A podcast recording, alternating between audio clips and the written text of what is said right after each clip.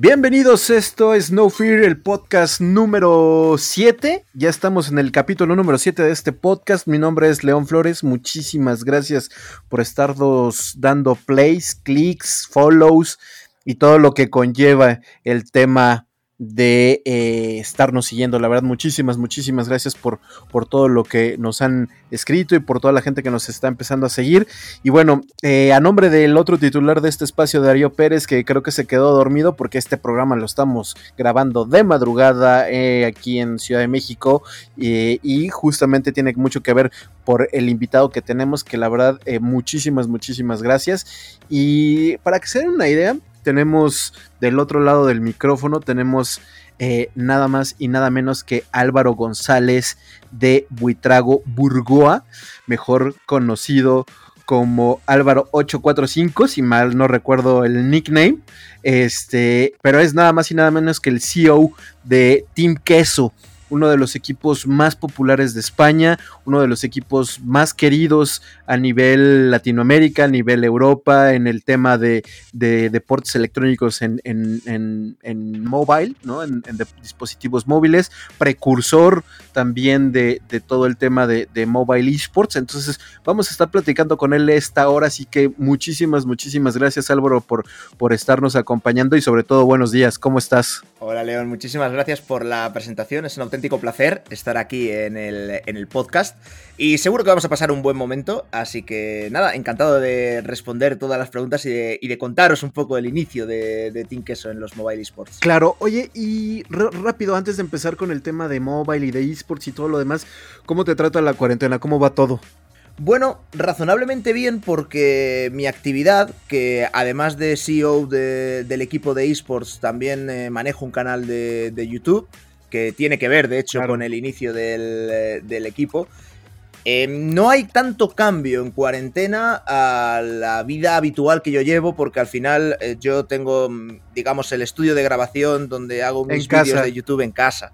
Entonces no, no, tengo que, no tengo que desplazarme. Y el único cambio quizás son algunas reuniones eh, con posibles inversores, patrocinadores o incluso organizadores de ligas eh, aquí en España, pues eh, que en lugar de hacerlas eh, de manera presencial, pues se pasan a formato, a formato online. Claro. pero en el día a día no he tenido tanto cambio, ¿no? Son pequeñas cosas de, pues bueno, a lo mejor hacer la compra solo puede ir una persona, etcétera, pero, pero no un cambio sustancial. Buenísimo, y me, da gusto que te encuentres bien. Y bueno, pues ya si quieres, pasando al, tema, a los temas importantes, cuéntanos un poquito de la historia de Team Queso, sobre todo para toda la gente que nos oye y que realmente nuestro, nuestro interés y el enfoque que tenemos en el podcast es más dirigirnos al tema de industria, si bien el hardcore gaming ya está fuera y conoce muy bien a Team Queso o la gente que eh, está jugando mobile esports conoce perfectamente quién es Team Queso, pero para toda la gente que, nos escucha en este lado de la región, para la gente de marcas, para la gente de, de investors que a veces también nos escuchan y que pues básicamente nuestra audiencia es diferente al hardcore gaming, quién es Team Queso, cómo nace Team Queso y, creo que yo creo que sería lo, primero que, nos gustaría que nos contaras. Sí, pues Team Queso nace hace ya tres años. Es un equipo de esports que lo fundé yo mismo con, mi mujer, con Alicia. Incorporamos al, capital a personas relevantes de la comunidad mobile, como puede ser el caso de Wizard, que es eh, eh, youtuber con más de 3 millones y medio de suscriptores de habla hispana de, juegos de móvil en particular eh, juegos de Supercell, Clash Royale, Brawl Stars, eh, aunque bueno, pues según va avanzando la industria nos vamos expandiendo hacia, hacia otros títulos sin llegar a, entrar en, eh, o sin ser especialistas en shooters de mobile en nuestros canales de YouTube. El, el, equipo sobre todo nace con el empuje de un juego extinto como era Vainglory que entramos directamente en el programa de franquicias, compitiendo con todas las organizaciones Tier 1, ya no hablo de juegos de móvil, sino de, de PC, a nivel, a nivel mundial. Estábamos con, nombres como Fnatic, eh, G2, con TSM, Cloud9, etc. Y conseguimos un spot dentro de ese programa de franquicias. Y eh, el motivo por el que conseguimos ese spot, eh, ese huequito privilegiado entre, entre todos esos competidores, tiene mucho que ver con el origen del equipo. ¿no? La propia organización de la competición creía en el potencial que podíamos tener como organización en, en Team Queso precisamente por el, por el apoyo y por la comunidad de la que ya partíamos al tener youtubers en el accionariado. Al estar mi canal con 4 millones y medio, el canal de Wiza con 3 millones y medio de suscriptores, ya nos garantizábamos un apoyo, una lealtad de, los fans porque de alguna manera iba a existir un trasvase de, mm, de aficionados de nuestros canales de YouTube, del usuario casual, a los, eh, a los contenidos de más hardcore gaming de esports. Empezamos también con Clash Royale, eh, fuimos ganando relevancia en la comunidad europea y eh, conseguimos finalmente un, spot en la Clash Royale League cuando, cuando se fundó. Inicialmente la Clash Royale League de Europa, de Norteamérica y de LATAM. recientemente se han aglutinado todas en, en una sola región. Y bueno, pues nosotros estamos presentes en la región europea desde, desde el inicio. Somos eh, de nuevo también eh, organización que nace de la comunidad, organización si se quiere llamar endémica, y que teníamos otra vez que competir, eh, como ya hicimos en Vainglory, con equipos de, de, talla mundial Tier 1, como puede ser en esa primera CRL Europa, SK, G2, Fnatic, etcétera. Eh, conseguimos ganar la CRL europea, nosotros seguíamos nuestro proceso de expansión, íbamos eh, adentrándonos en nuevos títulos de mobile y el año pasado decidimos dar el salto a PC. Eh, siguiendo con la expansión del club, pues avanzamos hacia Fortnite, que quizá era el juego más, más popular, League of Legends y, Counter-Strike. A día de hoy somos, somos una organización que, compite tanto en, en PC como en mobile. En mobile tenemos una posición de liderazgo a nivel, a nivel europeo, pero como tratamos de, mm, de tener la mayor cantidad de jugadores hispanohablantes eh, posible en, nuestro, en nuestros rosters, siempre que el nivel deportivo, por supuesto, acompañe. Eh, eso nos ha garantizado siempre tener una audiencia muy fiel y muy leal, tanto en España como en Latinoamérica y posiblemente eh, México sea el segundo país o la segunda mayor audiencia que tenemos dentro del, equipo. Sin eh, duda. Eh, sin duda, además. Y mm, Argentina quizás nos iríamos a la, tercera y, bueno, pues España y México siempre están, están ahí rivalizando. Pero el equipo la verdad es que ha tenido, ha tenido un buen desarrollo. Contamos con, varios patrocinadores que nos han ido acompañando a lo, largo de, a lo largo de toda esta historia. Y como digo, a día de hoy pues tenemos una posición de liderazgo en nivel mobile en Europa y, por lo tanto en el, en el, mundo. Hemos estado presentes en mundiales de, de Clash Royale, de Clash of Clans, de PUBG Mobile y, tenemos cierta experiencia, pero en PC poco a poco vamos, vamos colocándolos y, ya tenemos un, spot, una plaza garantizada en las principales ligas españolas, tanto de League of Legends como de Counter-Strike, y en Fortnite, que no existen ligas como tal, sí que conseguimos clasificar a un jugador a la pasada World Cup en Nueva York. Claro. Eh, una, pregunta y sobre todo también entendiendo para, para, hacia dónde va más o menos la industria es algo que, que, si bien en Europa es, es, muy diferente el ecosistema de lo que existe en México y en la región aquí en Latinoamérica, pero lo que sí hemos detectado y yo creo que aquí eh, Team Queso es pionero, ¿por qué se fueron por el tema de mobile. ¿Por qué atacar el tema de móviles? Y, te lo pregunto no, no, porque sea algo malo, sino al contrario. Creo que parte de la visión de que todavía se encarrila el tema de, esports, creo que todavía eh, el mobile esports va a ser muy importante de aquí en muchos años, creo yo. Entonces, pero ¿cómo fue ese, ese primer pensar en, pues vamos a dedicarnos solo a cuestiones móviles y vamos a ser el equipo que se... Em, se especialice en mobile esports. Sí, tiene una explicación muy sencilla y tiene mucho que ver también con, mi propio canal de, YouTube o el pensamiento, la estrategia que hay detrás de mi canal de, YouTube, para ser más precisos. Yo cuando empecé el canal, el canal de YouTube, eh, obviamente lo primero que haces, como, como cualquier empresa, como cualquier negocio, es analizar la competencia, ver qué había en ese momento. Y me encontré con que ya había muchos canales de, YouTube que se dedicaban eh, pues, eh, a, otros videojuegos, Minecraft, Call of Duty. Em, estaba copado todo el, eh, todo el sector de PC. Era lo que más audiencia tenía, era lo que más se consumía y era lo que funcionaba en YouTube. Entonces, ahí llega el momento de, hacer la reflexión y de decir, oye, entro en un sitio donde va a estar todo el mundo, donde ya llego tarde, porque hay gente que ya se ha colocado, se ha colocado antes y se ha posicionado antes. O por el contrario, buscamos un nicho donde se pueda estar, pero un nicho que tenga potencial de eventualmente dejar de ser algo minoritario para convertirse en algo mayoritario. Y ahí la respuesta clara es el, el mobile. Es el mobile porque si tú piensas en la audiencia potencial que puede tener un eSport de PC, al final no deja de estar muy relacionada con los jugadores que tiene ese, eSport de PC. Que eso es una, una realidad del, videojuego, eh, del videojuego y del deporte electrónico, que los, la audiencia generalmente suele jugar al videojuego en sus ratos muertos. Eh, aunque sea en, un entorno más casual y más amateur, pero juegan y luego consumen el contenido hardcore de los jugadores pros también eh, jugando y compitiendo con el mismo videojuego. Entonces, claro, PCs gaming, videoconsolas que pueda haber repartidas por el mundo, se estima que hay entre 400 y 600 millones de dispositivos.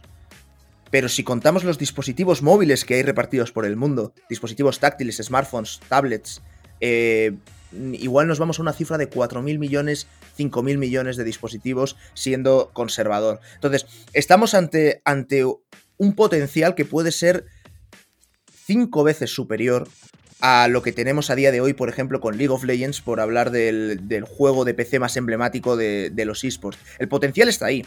Y para mí es simplemente cuestión de tiempo que alguna desarrolladora dé con la tecla y saque un videojuego en mobile que sea cuatro o cinco veces eh, superior en orden de magnitud a lo que tenemos a día de hoy con League of Legends. Y ojo, puede que sea incluso el League of Legends Mobile, el Wild Rift, que está pendiente de lanzamiento y que ya se ha anunciado y se ha confirmado que se va a lanzar este año. Pero puede ser también el PUBG Mobile, que poco a poco, cuando salió, recuerdo que se denostó la versión de móvil, porque dices, ¿para qué vas a jugar la versión de móvil si tienes la versión de PC? Y a día de hoy, la que está proporcionando más ingresos a PUBG Corporation es precisamente la versión de dispositivo móvil y es el, juego de móvil que, que más se está jugando. Esto es una realidad imparable, es algo que ya se está produciendo en Asia. Es una cosa que en, China ya en muchos casos se consume casi más juego de dispositivo móvil que juego de PC.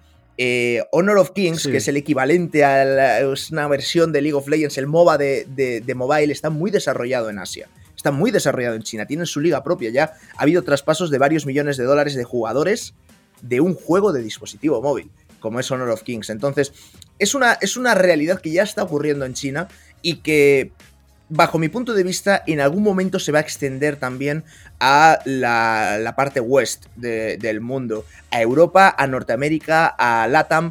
Y de hecho, LATAM aquí sí que puede ser eh, una región líder porque a día de hoy ya lo es en, en usuarios ya hemos visto el fenómeno Free Fire que ha explotado en la región. Eh, Clash Royale tiene muchísima fuerza en, Latinoamérica, más de la que tiene, de la que tiene en Europa. Y, creo que es una realidad que está ahí.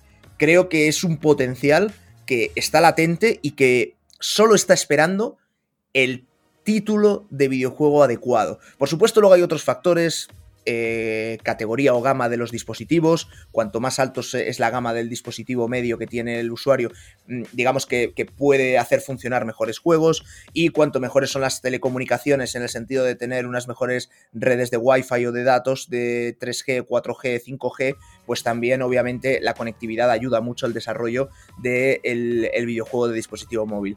Pero sin duda el potencial está ahí y eso es innegable. Entonces ese es el motivo estratégico por el que empezar en dispositivo móvil y por el que convertirlos en especialistas de esa materia, para que cuando llegue ese momento de que algo explote, nosotros estemos ahí bien colocados. Claro, ¿no? Y, sobre todo, a, mí me impresionó hace poco una cifra que, que, lo sacó Nielsen, que digo, no tiene nada que ver con esports, pero sí tiene que ver con gaming, y es que solamente en marzo, en marzo de este año que acaba de pasar apenas unos días, eh, Pokémon Go se aventó 111 millones de dólares en marzo solamente de consumo de gente que bajó el, juego y, estaba, y lo estuvo jugando. Porque incluso la gente del el publisher que es Niantic eh, modificó el juego para que no tuvieras que caminar mucho dentro de tu casa para que el juego pudiera sea, sea lo más accesible posible, ¿no?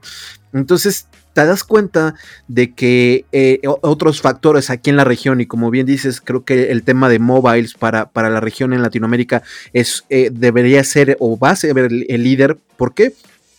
Digo, a diferencia de, del por qué en Europa, pero aquí en México, pues obviamente, o al menos en la región, es mucho más accesible tener un teléfono celular a la mano que tener una consola o una computadora para jugar League of Legends, que mínimamente te va a salir, obviamente, eh, mucho más caro que tener un móvil que puedes jugar. Free Fire lo puedes jugar en cualquier móvil prácticamente, ¿no? Entonces, eh, entendiendo esto, creo que la región y, Latinoamérica debería empezarse ya, o como dices tú, ya es líder, o sea, ya es un, ya es un nicho o ya es una industria o un ecosistema mucho más desarrollado en la parte de Latinoamérica en cuanto a cuestión de volumen de juego y de consumidores de, mobile esports. Sí, estoy, estoy, de acuerdo. Y además la accesibilidad no solo eh, hay que medirla en términos de mm, absolutos, es decir, de, decir cuántas personas tienen acceso a un, a un smartphone, que por supuesto son superiores a un PC, pero también te puedes fijar en la edad claro. de, las, de las personas que tienen el, dispositivo.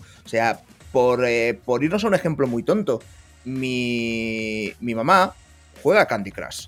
Entonces, eh, Candy Crush es un juego de, móvil, por supuesto, eh, en la otra punta de las antípodas de lo que puede ser un, un eSport o un juego, un juego competitivo, pero ya está jugando en el teléfono ya se ha roto esa barrera de, tener que explicarla, oye, esto, eh, esto no solo sirve para llamar a tus, a tus amigas, sino que también puedes jugar con ello, puedes probar este otro juego.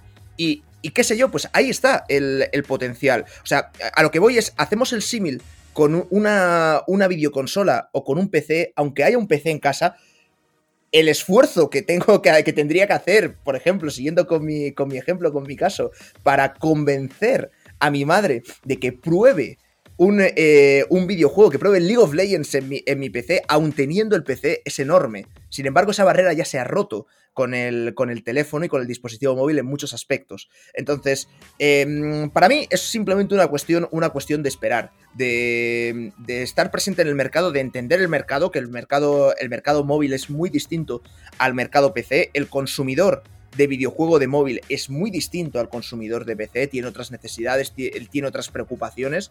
Y una vez que, eso se, entiende y se interioriza, es, eh, no sé, es, un, es, una rama de, los esports apasionante. Y, bueno, nosotros llevamos compitiendo al, máximo nivel, a nivel internacional, eh, ya llevamos años y, no, y no nos cansamos. Y siempre buscando, buscando talento porque hay mucho más espacio donde, donde encontrar ese, talento oculto ¿no? en, el, juego de dispositivo móvil. Claro, totalmente. Sobre todo porque una de las grandes cosas que tienen los eh, el, tema de, dispositivos móviles y de cualquier juego, vaya, que se llame PC, consola o, mobile esports, es que eh, los rankings, pues automáticamente los tienes a la hora, a la mano. Número dos, casi creo que en los top 10 de cada uno de los juegos de mobile esports siempre hay un latinoamericano. ¿No? Que es justamente, tiene mucho que ver del desarrollo de los temas de videojuegos de la región, sobre todo, pues, ¿por qué? Por, uno, por el, como dices, ¿no? No solamente es el, tema de accesibilidad, sino que también quién los está jugando, cuántos años tienen esos jugadores y sobre todo el potencial de desarrollo de jugadores que si bien para, digo, la gente que nos escucha tal vez no tiene mucho la idea, pero eh, eh, los publishers tienen como una edad promedio para que tú puedas jugar a nivel profesional, pero abajo de esa, de, esa base hay muchísimos jugadores que puedes empezar a visualizar eh, ustedes como equipo de, o como club de esports. Nosotros también lo, hacemos con, lo que nos toca operar, pero al fin y al cabo creo que ahí está, ¿no? es mucho más fácil y mucho más a la mano el poder desarrollar jugadores a través de, de mobile esports. Sí, eso, eso es una realidad y es, y es innegable. Y ocurre, ocurre en LATAM, ocurre en Europa, ocurre en Norteamérica. Y, y efectivamente, eh, cada vez son más jóvenes los jugadores cuando, cuando empiezan. Obviamente, cuando ya hablamos de competir en una liga profesional, eh, suelen estar involucrados eh, contratos de trabajo. Entonces, eh, contratos de trabajo, pues ya ahí tienes que, ceñirte a la, legislación y tienes que ceñirte a la edad mínima para trabajar que desconozco cómo, cómo, es exactamente en México, pero en España, que nosotros somos organización eh, española, está en los 16 años, con autorización de los padres, 18 años ya, ya es libre el jugador de, firmar su propio contrato de trabajo. Entonces, eh, bueno, pues ese es el límite que tienes, pero antes ya puedes empezar a trabajar con, los jugadores en algo así como, como son pues los chicos cuando, cuando van a jugar fútbol. Eh, nosotros como organización pues podemos dotar de esa estructura, de tener un entrenador, de tener unos analistas y de ese tiempo que ya, mm, ya de por sí gastan eh, jugando al, al videojuego mm, como hobby, pues eh, estructurarlo un poquito mejor y decir, no, pues mira, vamos a aprovechar este tiempo y vamos a entrenar porque así vas a ir mejorando un, poco. Y, ya vas formando a los jugadores, vas teniendo un contacto con los jugadores, vas viendo cómo interaccionan, cómo responden y, y ya una vez, que, una vez que llegue el momento, pues ahí ya sí que te puedes plantear incorporarlo como eh, jugador profesional con su, con su correspondiente contrato, ¿no? Porque al final un jugador pues eh, necesita, necesita formación en, muchos aspectos, eh, no solo a, nivel mecánico del juego, sino también al final es una imagen pública que va a tener que, hacer trabajo con, marcas, va a tener que grabar contenidos audiovisuales para, para promocionar eh, pues eh, bien sea competiciones, competencias, sponsors eh, y demás ejemplos. Entonces, pues tú tienes que también conocer la personalidad del jugador. No, no todo es ser muy bueno en el, en el juego, sino pues tienes que, tienes que valorarlo todo, ¿no?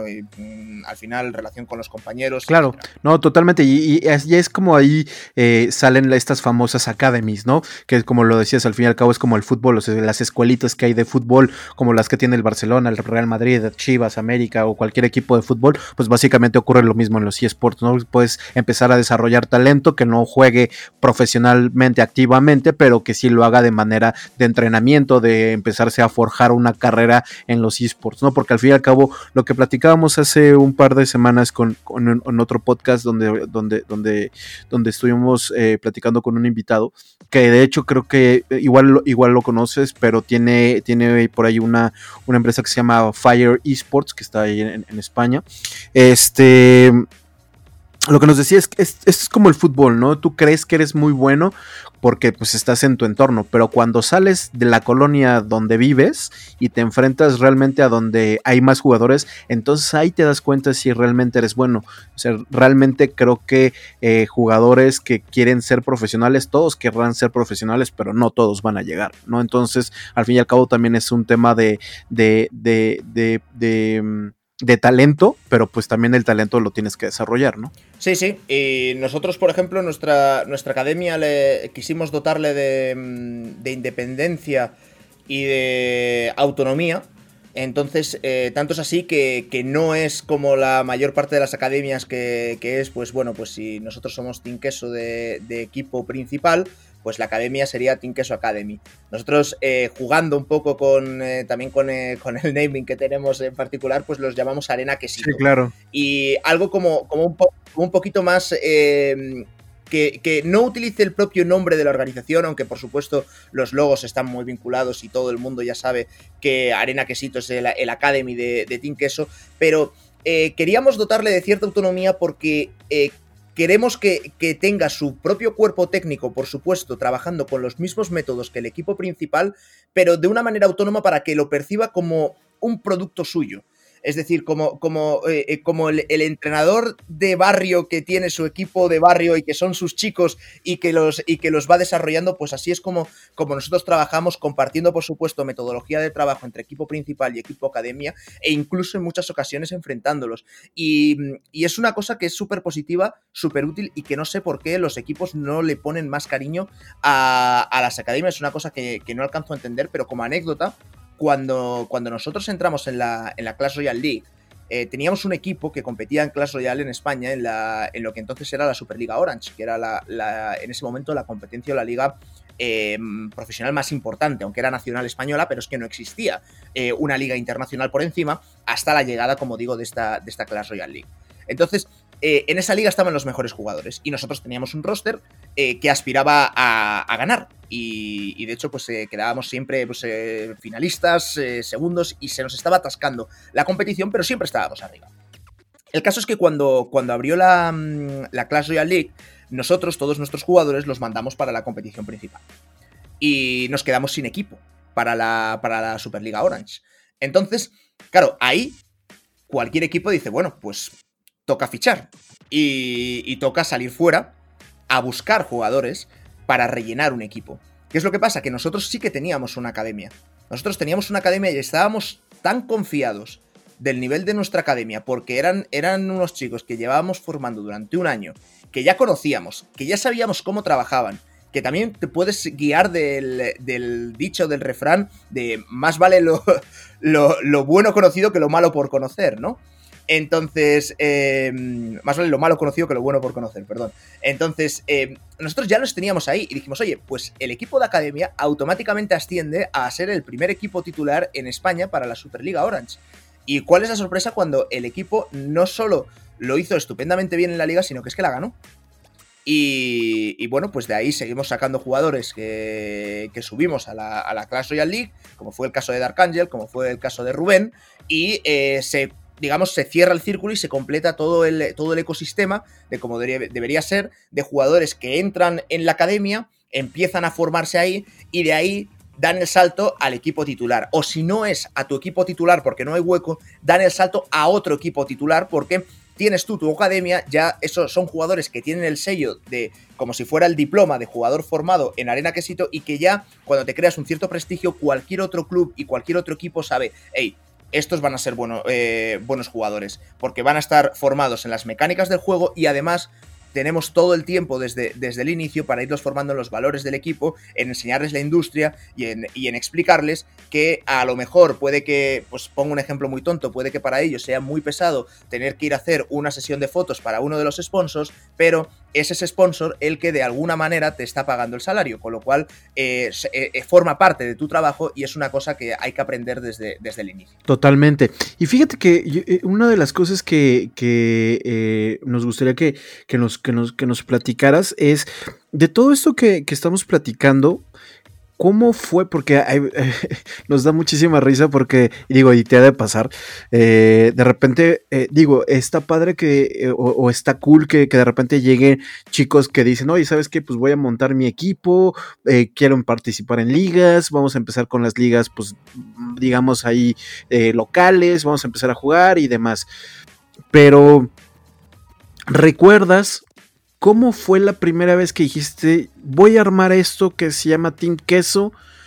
No sé si tengo 10 euros, 15 euros, 20 euros, 200 euros en la bolsa, pero el tema de inversión, ¿cómo te acercaste al tema de inversión siendo apenas un equipo que estaba iniciando y que pues tenías una expectativa de que pues seguramente iba a crecer, tenías algo seguramente muy muy buen muy bien eh, puesto en, en, cuanto a la mira y decir, bueno, yo quiero que mi club se desarrolle así y así de tales maneras, pero ¿cómo fue el tema de sentarte y decir, necesito tanta cantidad de dinero ¿A quién se la pido? ¿Cómo le hago? ¿Cómo, ¿Cómo llego? Porque al fin y al cabo también hay mucha gente que nos escucha y que son inversionistas hay mucha gente que, que, incluso a lo mejor, eh, digo, te lo puedo decir con, toda claridad, ah, seguramente habrá chicos que de repente escuchen este podcast y decir, oye, pues es que yo tengo un equipo, pero la verdad no tengo ni idea de cómo pedir una inversión, cómo hacer un levantamiento de, inversión, cómo, cómo sentarme y decirle a una persona que no tengo ni idea, que nunca he visto que me dé cinco pesos para poder hacer algo. ¿Cómo fue ese tema de llegar y, sentarte con los temas de inversión para Team Queso? Bueno, nosotros empezamos con, un plan de negocio como, cualquier empresa y que es algo que, hay que tener. En, esports hay que, hay que, distinguir lo que puede ser el nivel amateur de, un nivel ya que aspira a ser nivel profesional. Eh, quiere decir, empezar a pagar un salario a los jugadores y que sea un salario suficiente para que esos jugadores eh, puedan vivir de ello. Es decir, que no tengan que, complementar con, otro trabajo, etc. Esa es la aspiración. Y eso es a lo, que, a lo que hay que llegar. Entonces, el plan de negocios tiene que basarse en eso. Porque al final todo plan de negocios no deja de ser una aspiración de dónde quieres situar una empresa. Y sea en el sector de los esports, como si, como si es un panadero, como, como si es una empresa que fabrique eh, cualquier cosa. Entonces, em, cuando haces el plan de negocio, pues obviamente eh, vas a tener unas necesidades de capital, unas necesidades de, liquidez o de dinero hasta que la empresa sea autosuficiente o sea capaz de generar los suficientes ingresos como para eh, sostenerse e incluso, si las cosas van bien, para dar beneficio. Y aquí no estoy contando nada diferente a lo que se podría hablar de cualquier sector y de cualquier empresa que esté empezando en cualquier, en cualquier otra industria. Eh, nosotros, eh, como comenzamos, fue con, inversión propia, con inversión de los socios.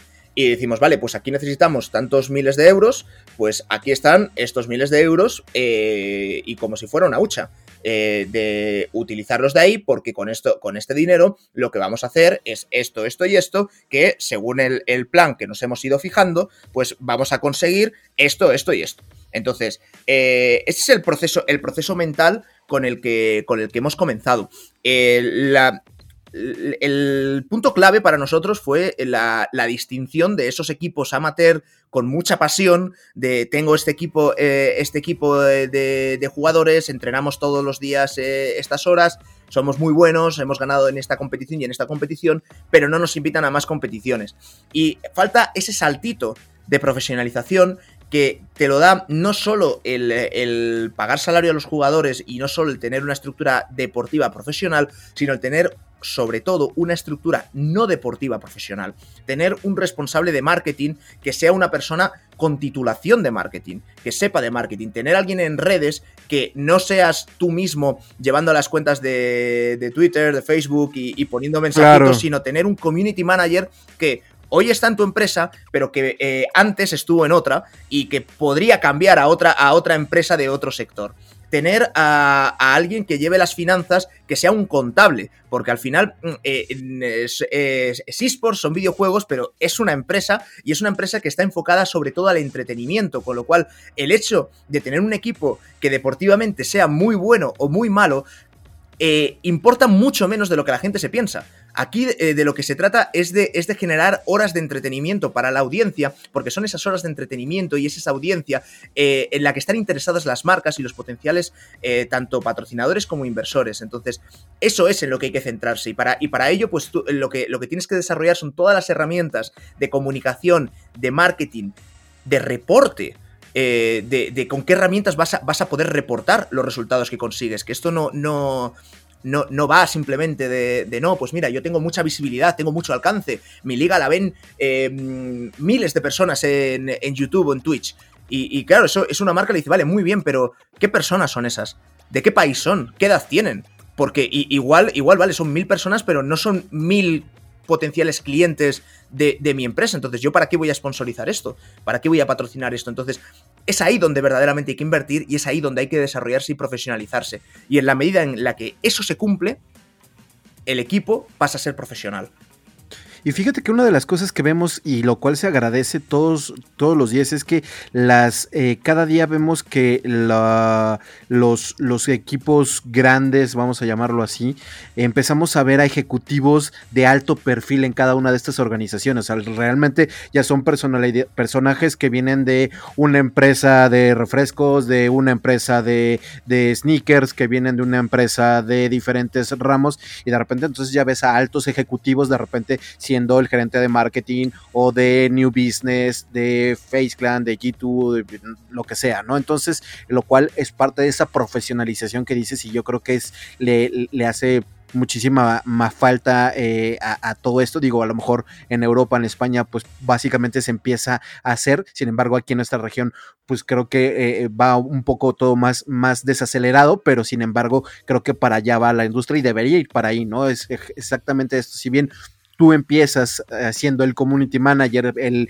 el CEO y el, y el, coach y de repente el que hace el contrato y lo que sea, pero relativamente conforme va avanzando tú, eh, eh, digamos, tu, club o tu, o tu, empresa, pues obviamente tienes que ir delegando responsabilidades a los mejores eh, que en ese momento tengas a disposición eh, para poderlos contratar, ¿no? Completamente, completamente. Y al final, al final es lo que, lo que te, te va garantizando que la empresa se vaya desarrollando.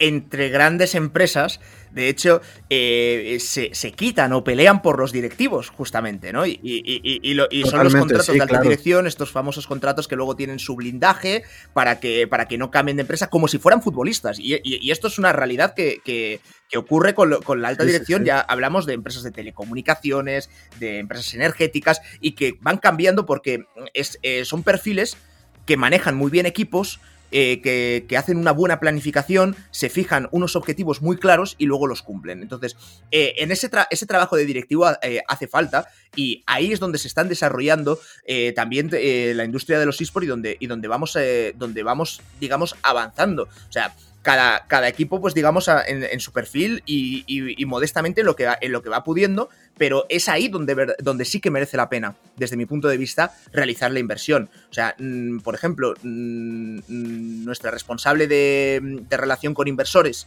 y de desarrollo estratégico eh, viene de Johnson Johnson. Entonces, ahí estaba en, inteligencia de mercado y en riesgos financieros. Eh, ya vas incorporando gente de, de un perfil más profesional en otros sectores porque ya ha adquirido entidad propia el deporte electrónico como para ser una empresa más que nosotros buscamos nuestros objetivos, tenemos nuestras áreas funcionales perfectamente definidas y necesitamos incorporar el mejor talento en todas estas áreas. Y ya no hablamos de talento deportivo, ya no hablamos de jugadores, sino hablamos de todo lo contrario, de toda la gente que está en, eh, digamos que en el backstage. Totalmente. Y, lo cual me lleva a esta siguiente pregunta, porque al fin y al cabo tiene que ver una cosa con la otra. El tema de sponsors, el tema de marcas.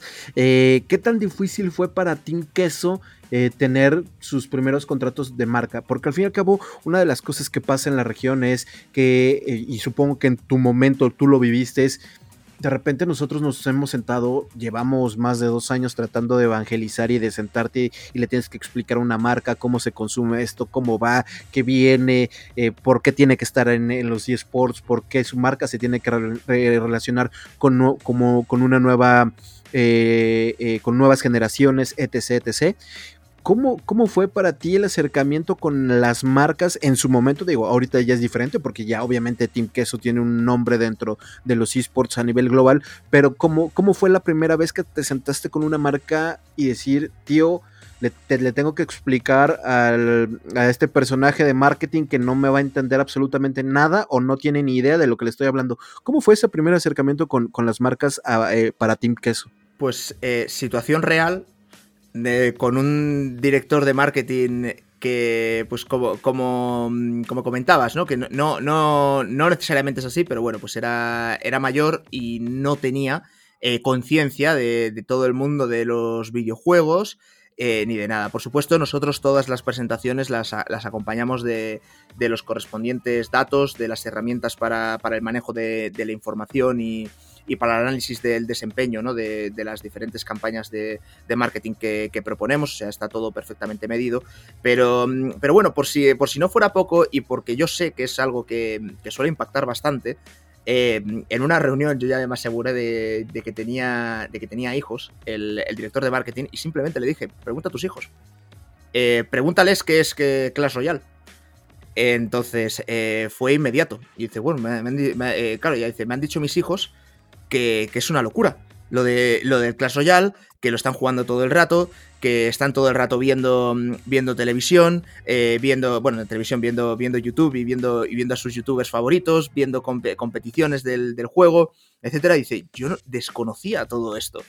Y yo, claro, y parece además que justo si, se lo dice su hijo, entonces es más creíble que si se lo digo yo con, todos los datos y con todos los numeritos. Pero, pero ya fuerzas a decir, bueno, vamos a, vamos a verlo de otro modo. ¿Sabes? Porque, porque eh, notas cómo ese, en ese momento es como cuando hace clic y, y digamos que todo cobra sentido y dice, bueno, ojo cuidado porque a la vez yo sé que mis hijos ya no ven televisión porque estoy yo sentado en la televisión de la casa, entonces yo la controlo. Entonces sé que ellos no están viendo televisión, están viendo esos vídeos de YouTube todo el día.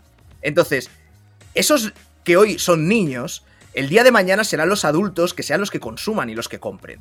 Entonces, o se empieza a impactar en esa gente y empiezas a posicionar tu marca en esa gente, o, o, cuando llegue el momento no vas a llegar a ellos, porque es posible que nunca lleguen a mirar televisión, es posible que nunca compren un periódico en papel eh, como antiguamente y es posible que nunca escuchen la radio para informarse de las noticias como puede hacer mi abuelo. Entonces, eh, es, una, es, una, generación nueva que, digamos que, consume un entretenimiento distinto al que, al que consumimos nosotros o consumen las generaciones previas y que de alguna manera hay que llegar a ellos. Y los esports tenemos una forma de entretenimiento que sí tenemos acceso a esa, a esa nueva gente. Entonces, en el momento en el que consigues hacer entender eso, ya ahí hace clic. Y ya ahí sí que puedes sentarte a hablar de números y a hablar de datos.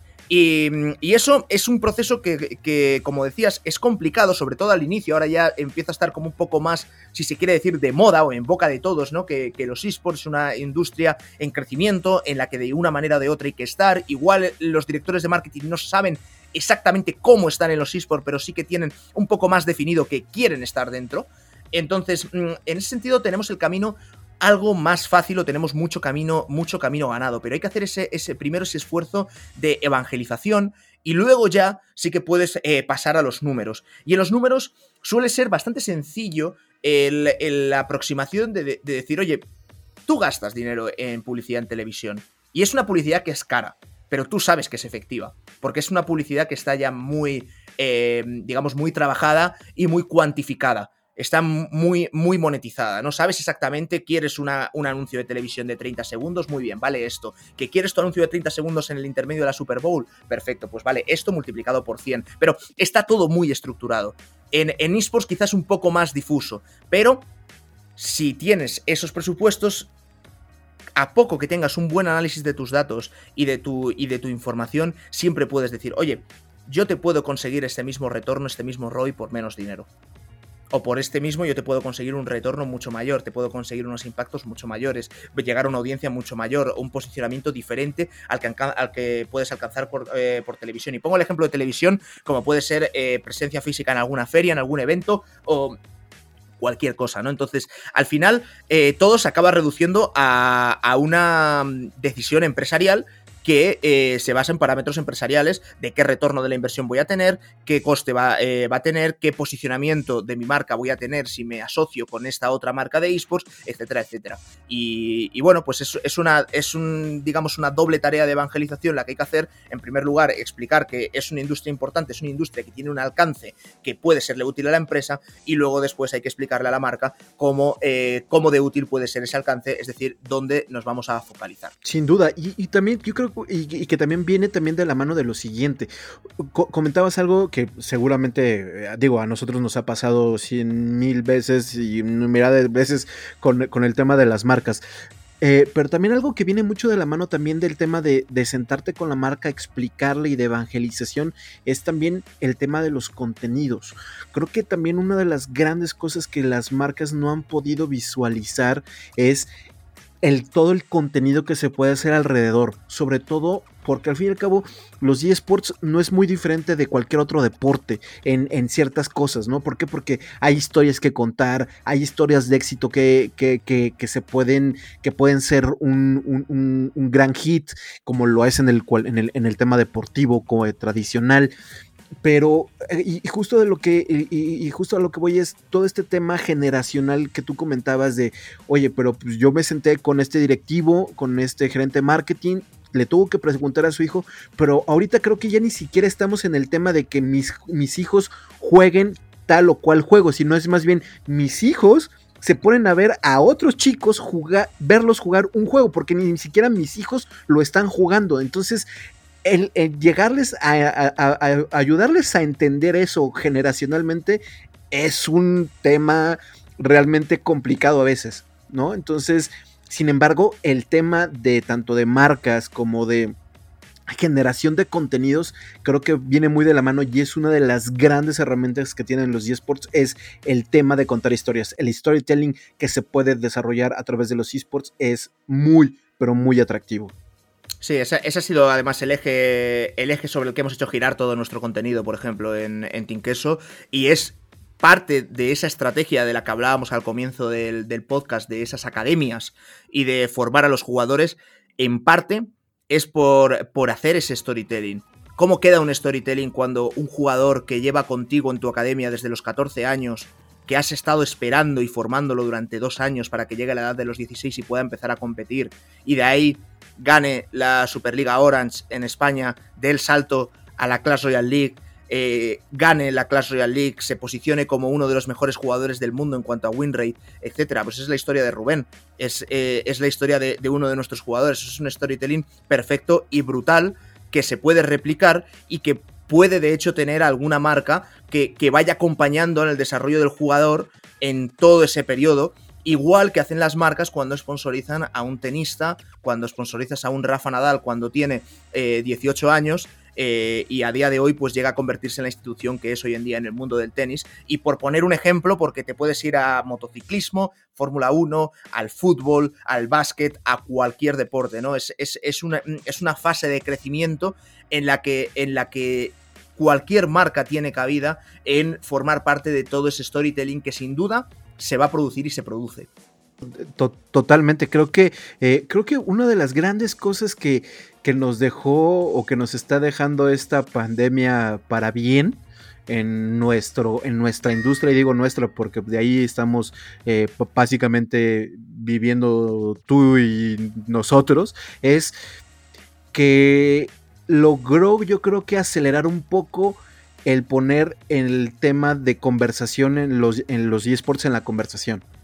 ¿No? Eh, si bien a lo mejor era un, tema para nosotros en esta región, decir, bueno, este 2020 seguramente va a ser el donde empiece a verse una mayor notoriedad de los esports y demás, de repente llega esta cuarentena y de repente pues el, el, fútbol se va, el béisbol se va, el fútbol americano pues todavía estamos en veremos a ver si la NFL entra o no, este automovilismo adiós y de repente empiezan a surgir estas, eh, incluso me da mucha risa porque nadie, nadie pelaba el tema o nadie le hacía caso al tema de, los eh, simuladores, ¿no? Pero de repente ya viste que la Fórmula 1 ya traía su liga, pero bueno, se, eh, puso más en, boga el tema de la NASCAR, el tema de béisbol, el tema de la FIFA, el tema, y de repente empieza a ver que la gente empieza a tomar si no en serio tal vez, pero al menos ya empieza a tenerlo en la conversación, lo que hace seis meses o cuatro meses no había. Sí, es cierto que, obviamente los números, eh, los números van aumentando y, se pone...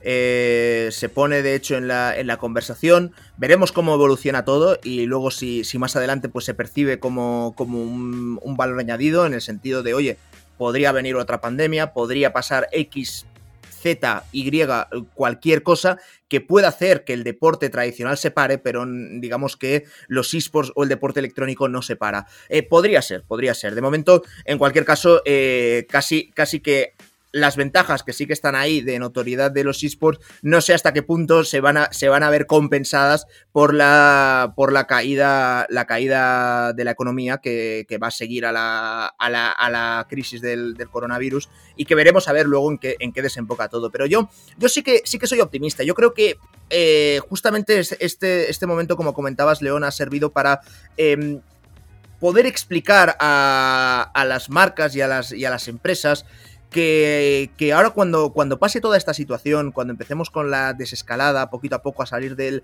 confinamiento y, la economía vuelva a reactivarse también poco a poco, eh, otra vez mm, digamos que volverán todos esos presupuestos de, marketing a estar, a estar en circulación, a buscar eh, dónde, dónde, colocar, eh, colocar ese, esa inversión o ese dinero. Y yo estoy convencido de que ahí los esports sí que podemos posicionarnos y decir, oye, igual podemos ser parte de la solución.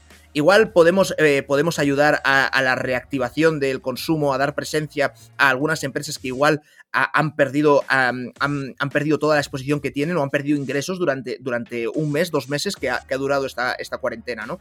Entonces, yo ahí sí que soy, sí que soy optimista. Está por ver, eh, porque al final nadie tiene la, bola de cristal. Eh, sin duda es una, es una situación del entorno mala ahora mismo, a nivel global de toda la economía. Pero oye, eh, donde tenemos una situación económica mala, quizá para el sector de los esports sea una oportunidad. Sin duda, Sin duda, creo que, eh, creo que una, digo, a, lo mejor es una frase un poco trillada, pero realmente creo que eh, las, las, estas situaciones que a veces pasamos, ¿no? Como el tema del, coronavirus o el tema de, las crisis. Creo que las crisis son la oportunidad de hacer nuevos negocios, de hacer nuevos aliados, de, de ver ir, de reestructurar muchas cosas. Creo que el deporte tradicional se va a reestructurar, el mundo del entretenimiento se va a reestructurar, porque realmente quien está hoy en la conversación son los eSports. Lo ideal sería que terminando, como dices, esta cuarentena siga el tema de los eSports, que no solamente se quede como, eh, ah, bueno, pues sí lo disfrutamos mientras que estuvimos dos meses metidos en la casa, sino es más bien, que bueno, ok, ya terminó. Bueno, pues cuánta gente de la que de repente empezó a hacer eh, o empezó a hablar en la conversación sobre todo de eh, nuevos equipos o de gente que, que desde networks, desde todo lo demás, van a seguir eh, con ese mismo ritmo de esports. Yo creo que el mundo del entretenimiento lo, lo, va a tomar muy en serio, el mundo deportivo creo que ya lo va a tomar un poco más en serio.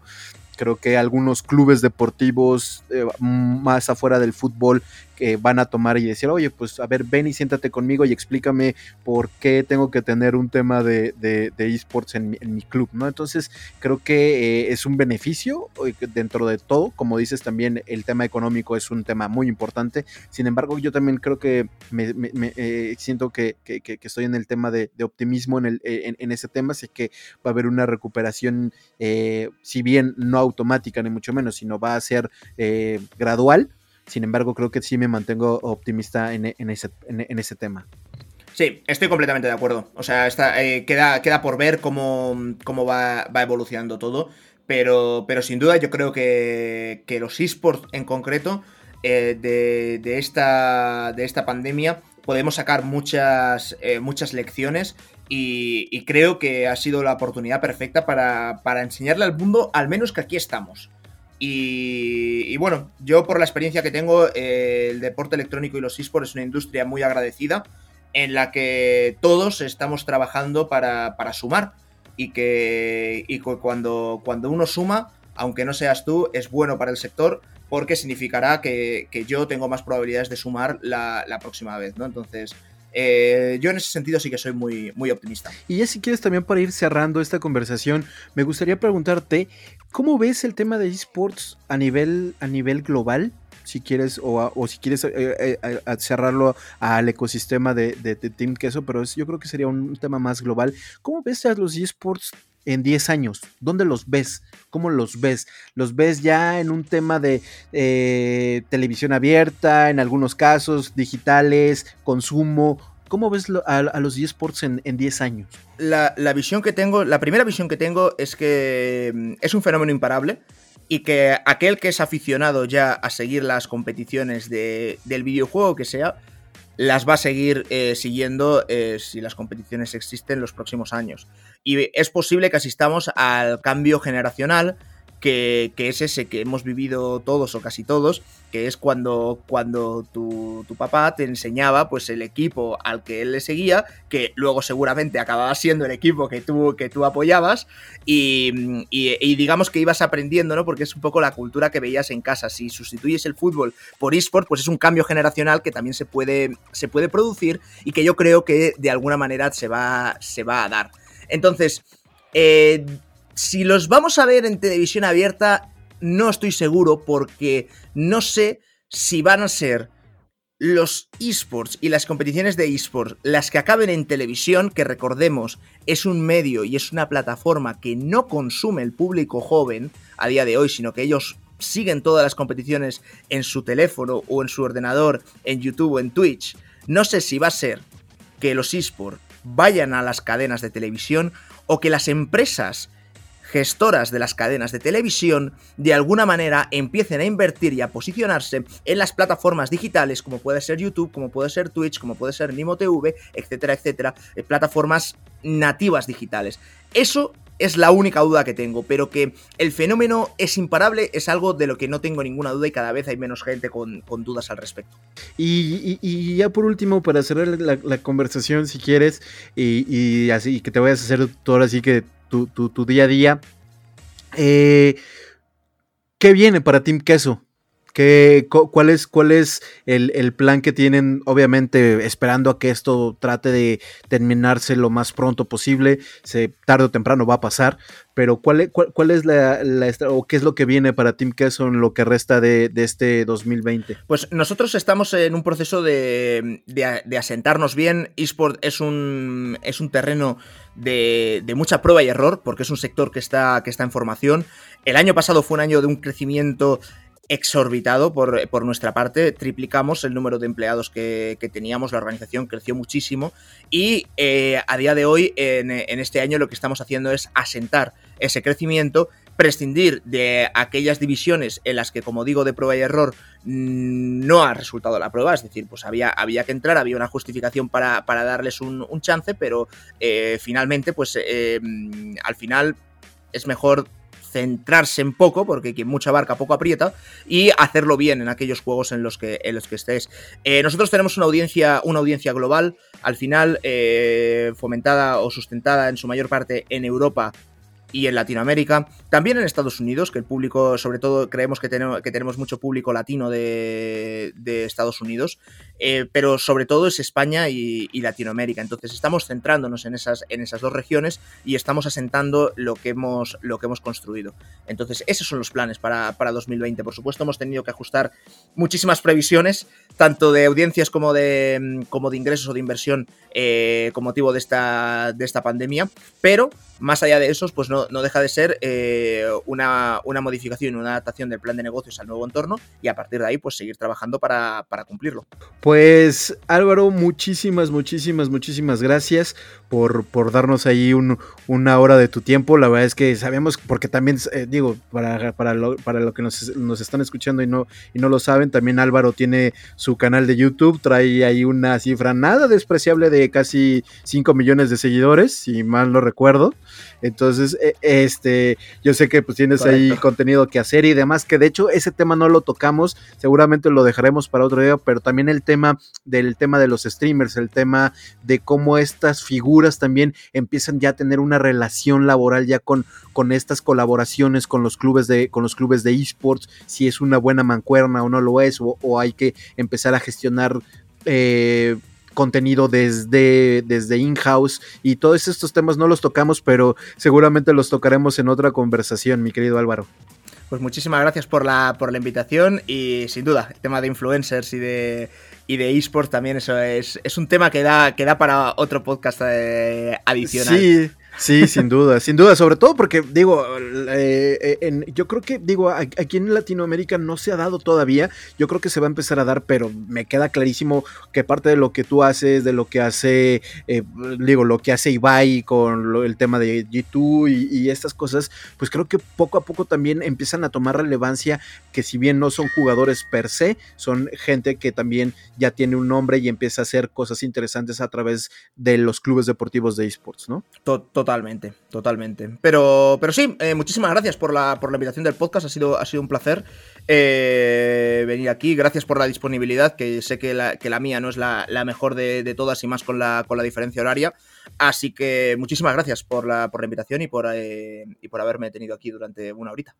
Gracias, no, pues muchísimas gracias. Él fue nada más y nada menos que Álvaro González, eh, CEO de Team Queso, uno de los clubes, yo creo que más queridos en el tema de mobile esports, sin duda, me queda clarísimo, tanto en nuestra región como en Europa. Y pues muchísimas gracias por habernos acompañado. Esto fue No Fear Podcast, a nombre de mi otro compañero que yo creo que se quedó dormido, Darío Pérez. Muchísimas, muchísimas gracias. Recuerden que ya estamos en todas las plataformas digitales, estamos en, en iTunes, estamos en Spotify, estamos en YouTube, estamos en todos lados, así que muchísimas gracias por eh, estarnos dando clics, por darnos plays, por regarlos, eh, suscribirse, por absolutamente todo. De verdad, muchísimas, muchísimas gracias. Y seguramente no será la última vez que tengamos a Álvaro sentados con nosotros aquí hablando de industria de esports, hablando de todo esto. Y ya nada más, Álvaro, nada más para que no te vayas. ¿Quién va a ganar No Tilt League? Ah, por supuesto, Team Queso. Por supuesto, Team Queso. ¿Quién, va en primera posición? Eh, Team Queso. digo, digo, para la gente que nos está escuchando, Chivas Esports y Team Queso, Team Queso es el uno, Chivas Esports es el número dos, entonces seguramente nos vamos a ver en, diferentes ligas, mi querido Álvaro. Seguro que sí, seguro que sí, será un placer. Muchísimas gracias. un abrazo. Un abrazo, hasta luego.